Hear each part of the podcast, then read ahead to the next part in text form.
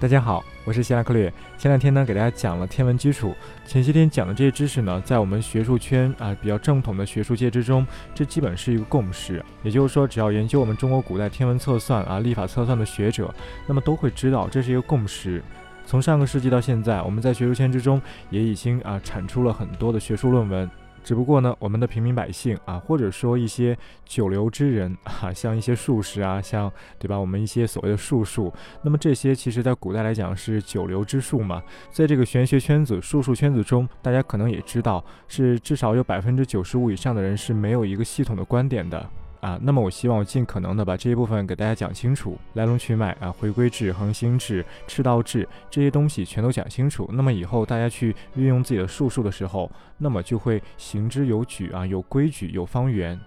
其实这些知识也不是说多么专业的知识，也不是那种我们普通人远远得不到的知识。对于我们现代人来讲，这些天文学的知识啊，我个人认为应该是我们每个人的常识。那做占星的、做术数的，那更应该把这一部分给弄通。希望大家能够仔细去想一想这部分知识，以后呢，我还会继续去讲，穿插着讲。好，那么讲完了天文基础，接下来几期我打算把我们中国古代的历法的基础，啊，我们中国古代是如何依据天文去定历法的呀？把这些给大家简单的讲一下。好，那么现在开始啊，今天我讲的是斜日和冲日，也就是天文历算中所谓的斜日法与冲日法。斜日，我以前大概讲过，就是在每天的清晨黎明时候，就是太阳刚出生的那段时间，和太阳每一天下降啊落山的时间，晨和昏这两个时间，去观察太阳附近有什么星。因为在晨和昏，太阳刚出生和太阳刚落山，在这两个时间呢，太阳它的光芒不强，所以这个时候天空中会隐隐约约的浮现出群星。那么这个时候，我们就能够同时在天空中看到太阳以及群星，我们于是就能知道太阳与群星它们的相对位置。尤其在古代啊，因为我们古代人他们当时的环境非常好，他们的天空中没有雾霾啊，也没有形形色色的光污染。因为我们现在在晚上也是灯火通明，所以导致我们现在即便在晚上去观察天空也是挺难的。但是古代人就非常幸运了，他们每次在晨和昏这两个时间，一般而言，他们都能够非常清楚的同时看到太阳和群星，所以呢，他们就能够在这两个时间观察太阳周围有什么星，哪颗星在太阳周围和太阳同时出生，哪颗星在太阳周围和太阳同时落山，甚至太阳在西方落山的时候，在东方地平线上会同时升起哪颗星。太阳在东方出生的时候，在西方地平线上会落下哪颗星？这四种现象分别叫做斜日升、斜日落、冲日升、冲日落。那么说到实质上，斜日升和斜日落，它们是指某一颗星它的赤经和太阳的赤经相同，它们和太阳在同一条经线上。当然，如果这个时候不仅赤经相同，连赤尾也相同，那这样的话就更是斜日升、斜日落了。因为如果赤经、赤尾都相同的话，那么这颗星它在天空中的位置就是和太阳合相了。当然很少出现这种完全相同的现象，大部分情况下还是某一颗星它的赤经赤尾和太阳的赤经赤尾相差很小。那么这样的话，我们就能够在天空中看到太阳，太阳的周围呢还有一颗小星，太阳和这个小星好像是一个共同体一样，它们一起升一起落。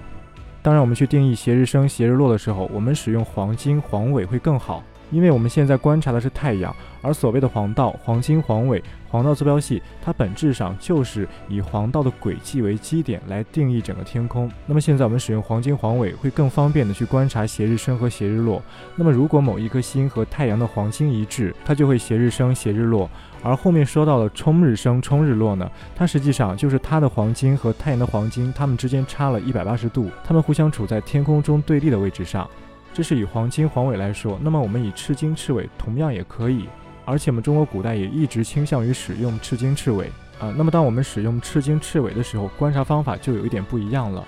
使用赤金赤尾的冲日法，它必须要用到夜半子时，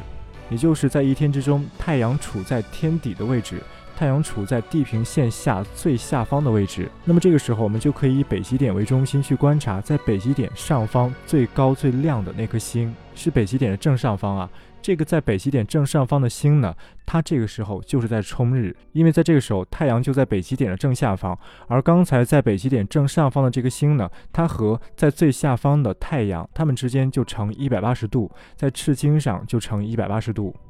我们中国古代人在长时间的观察天空的过程中呢，就发现了规律，在某个季节，甚至一年之中某个特定的月份，甚至某一天的时候，这一天斜日或冲日的星是有规律的。比如举个例子啊，在商朝的时候，天空中有一颗大火星啊，大火星我以前讲过是天蝎座的主星，它是一颗非常明亮的星，在天空中非常显眼。那么在每年的第三个月，